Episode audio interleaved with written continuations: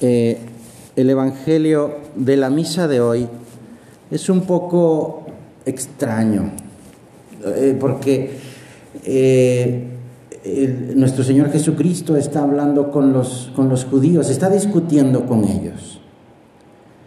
Y pues en esta discusión Jesús Jesús les está tratando de convencer de, de que es el Hijo de Dios.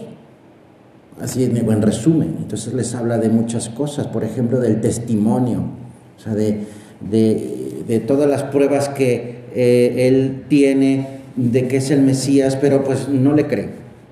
Y en una de estas, que es precisamente el Evangelio de la Misa de mañana, dice eh, que Jesús eh, les dice, si permanecen en mi palabra, serán de verdad discípulos míos, conocerán la verdad y, la verdad los hará libres. ¿En qué consiste ese permanecer en la palabra? Eh, pues en, primero obviamente hay que conocer la palabra de Dios, es decir, hay que conocer a Jesús, porque Jesús es la palabra de Dios. y en ese conocimiento de Jesús, pues eh, voy a, a de verdad ser libre, porque voy a conocer la verdad. ¿Cuál es esa verdad? Bueno, la verdad de que soy hija de Dios, de que soy hijo de Dios. Y la verdad también de que, pues, también tengo limitaciones, errores, pecados. Si yo me voy eh, imaginando cosas que no son, si yo voy pensando, ah, pues yo soy así, yo soy asá, y me voy eh, eh, imaginando cosas que, me gustarían ser, pero que no tengo o no soy, y pienso que las tengo, pienso que soy así. Ah, si voy quitándome errores y me voy poniendo cosas buenas que no tengo, pues entonces no, no, voy a, no voy a estar en la verdad y no voy a ser libre. Si yo eh, busco otra cosa que no sea Dios, entonces no estoy buscando la verdad y entonces cometeré pecados. El pecado me esclaviza. Seguir al, Señor, ser su discípulo, pues en medio de nuestras ocupaciones, es un objetivo que, que no se logra fácilmente, eso lo sabemos. Y para llevarlo a buen término, es necesario conocer los medios que, con los que contamos y saber utilizarlos. Es decir, mis fortalezas, mis virtudes, ser conscientes de aquello que nos falta para pedírselo a Jesús. Estamos aquí hablando delante del Señor que está en el sagrario y, le podemos pedir confiadamente, Señor, ayúdame a conseguir esta virtud, Ayúdame a ganar en esta virtud. También a arrancar o quitar lo que estorba para acercarnos a Él.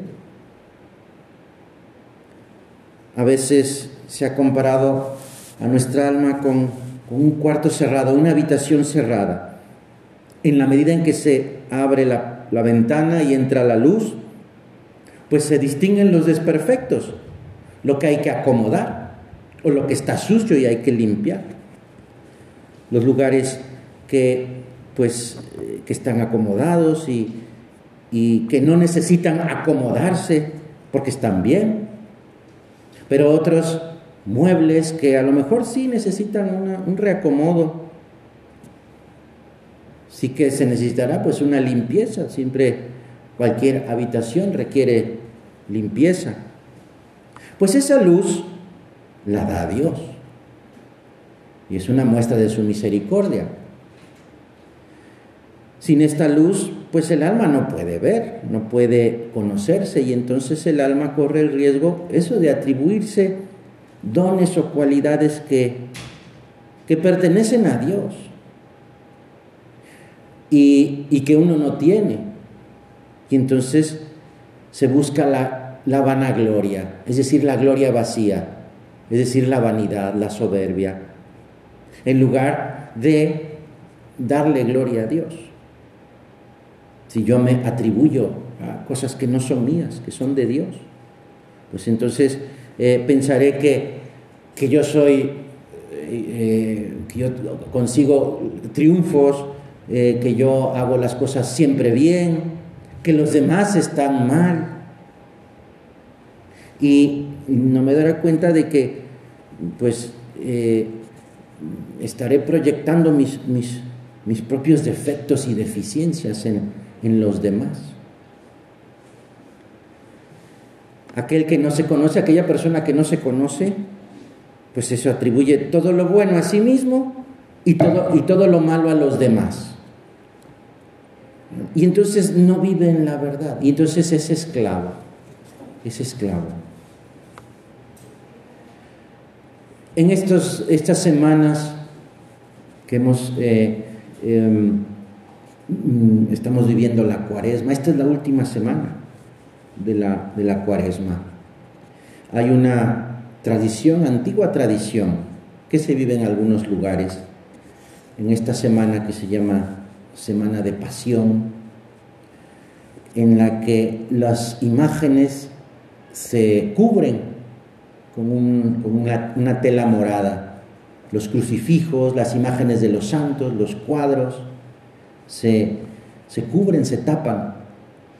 Y esto tiene un significado eh, de, luto, de luto por lo que está a punto de suceder, la Semana Santa, que es la pasión, muerte y resurrección del Señor. Y es por nuestros pecados que Jesús muere. Y entonces, por nuestros pecados hacen que Jesús se tape, que no veamos a Jesús, que no veamos pues la gloria de Dios, los santos, por ejemplo, que no veamos pues eh, eh, que, nos oscurezcan la, eh, la vista, la mente, el alma, es por nuestros pecados. Entonces, pues la iglesia de esta manera tan clara nos dice, bueno, pues vamos a tapar, vamos a tapar las imágenes. Y, eso nos recuerda que sí, es mi pecado quien ha tapado a Jesús. Y no puedo ver a Jesús, no puedo ver a, a Cristo por mi pecado. Es también pues esa señal de luto, de penitencia.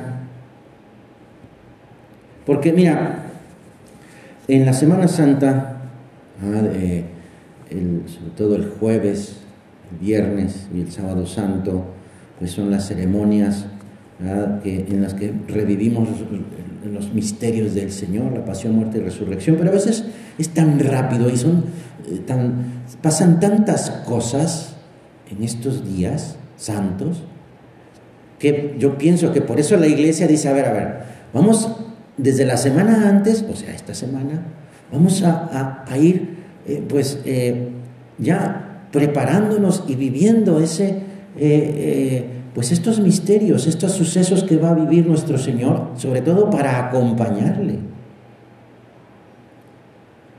Pues vamos a aprovechar esta semana en la que la iglesia nos anima a, a acompañar al Señor y examinarnos, seguir examinándonos para Mm, examinarse, es decir, revisar cómo estoy delante de Dios, quién soy yo delante de Dios.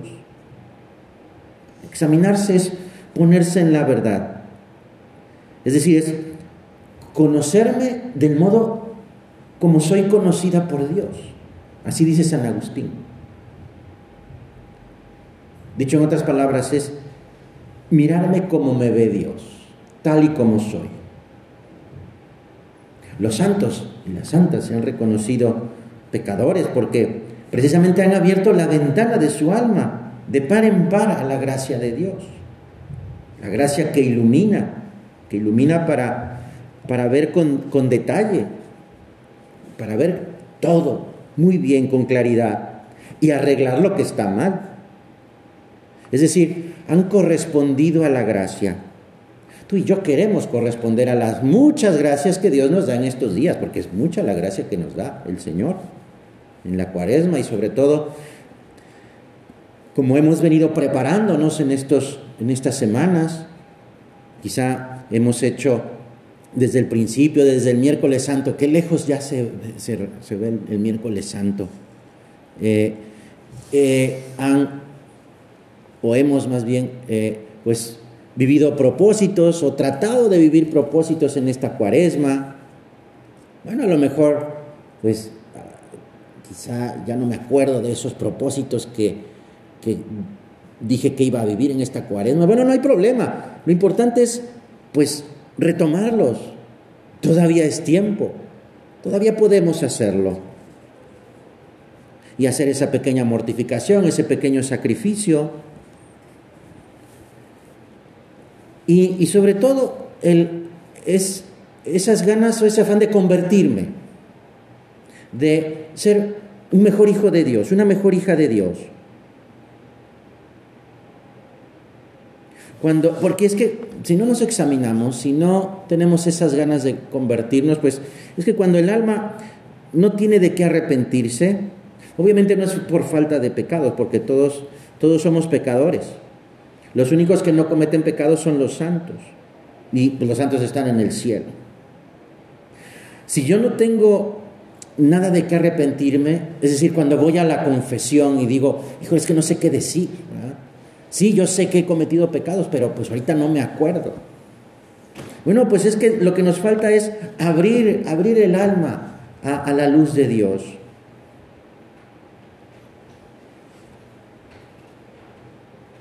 Pues es esta, eh, si, nos, eh, si nos descuidamos en el camino de nuestra santidad, estamos alejándonos de la verdad. Y entonces estamos metiéndonos en el terreno del pecado. Y el pecado nos esclaviza. El pecado nos esclaviza. Eh, el pecado nos, eh, nos aleja de la verdad. De hecho, explicando el pecado, eh, Santo Tomás de Aquino dice que el pecado nos hace tontos. No dice nos hace estúpidos. Así lo dice Santo Tomás. Bueno, así se traduce pues. Eh, en el sentido de que pues eh, eh, estoy, estoy alejándome de la verdad. Entonces estoy mal utilizando mi inteligencia. Entonces si estoy mal utilizando mi inteligencia, entonces pues, pues no la estoy perfeccionando. Dice San José María, y tú cultivas esos errores, esas equivocaciones, como se cultivan los microbios en el laboratorio, con tu falta de humildad, con tu falta de oración, con esa falta del cumplimiento del deber, con esa falta de conocimiento personal propio.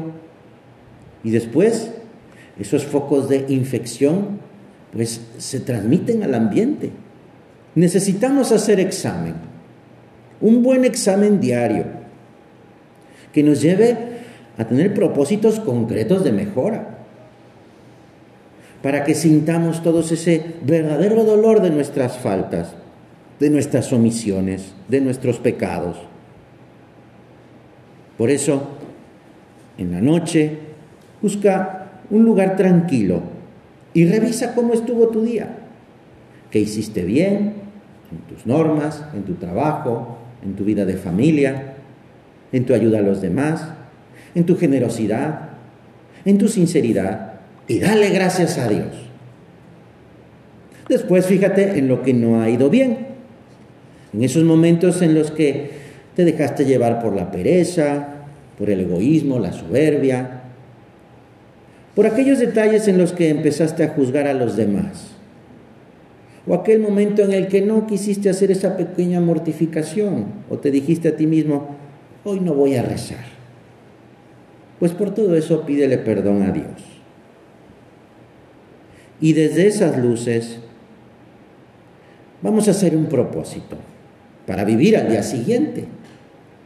Señor, mañana con tu ayuda sí voy a hacer esa norma. O voy a tener ese, ese detalle de cariño con mi hermana. O voy a levantarme a tiempo. Y así, dependiendo de lo que nos haya fallado o de lo que veamos que Dios nos está pidiendo en ese momento, porque el examen es oración. Es una de las oraciones, pues, yo diría que más profundas, porque es el mismísimo Espíritu Santo quien nos va hablando. y nos dice, oye, esto, qué bien, esto, pues no estuvo tan bien. Y el mismo Espíritu Santo nos va proponiendo, oye, ¿por qué no haces esto? ¿Por qué no haces lo otro?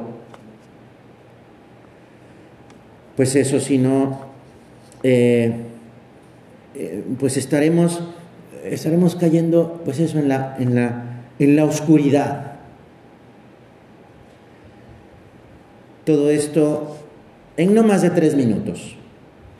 No tienes que revisar minuto a minuto todo lo que sucedió en el día, sino sobre todo es eso, escuchar al Espíritu Santo y tener mucho, mucha, mucha alegría, ¿eh? mucha eh, optimismo y confianza, porque estamos hablando con Dios en esos tres minutos. El modo en que revisas tu día, pues es algo personal. Puedes diseñarlo como mejor te convenga. Yo te he dado una guía general porque, pues, eh, eh, para decir más o menos una forma ¿ah? de, de, cómo hacerlo, pero a lo mejor dices, bueno, en este momento yo estoy luchando por adquirir esta virtud. Y entonces, bueno, pues me voy a, en mi examen, voy a revisar cómo he vivido esta virtud. O al revés, estoy luchando por quitarme este defecto. Bueno, pues en, esto, en estos días, mi examen, estoy revisando cómo he luchado contra este defecto. Y así, cada quien, el examen es personal. Pues lo importante, lo importante es que te sirva, que te sirva para crecer en amor de Dios, para que te acerques más a Jesús y, con eso estemos acompañándolo en, estos días. Y al estar acompañando a Jesús, estamos pues recibiendo ese gran amor que nos tiene y que está dándonos en todo esto que está realizando en estos días y que va a realizar en la Semana Santa, su pasión, muerte y resurrección. No es una simple reflexión sobre cómo nos hemos comportado, te repito, es un diálogo, es un diálogo entre Dios y tú. Señor, ¿te ha agradado este día? ¿En qué te he disgustado? ¿Qué esperabas de mí y, yo no lo he hecho? Es un, es un diálogo de un alma enamorada de Dios. Y tú y yo estamos enamorados de Dios. Claro que sí, por supuesto.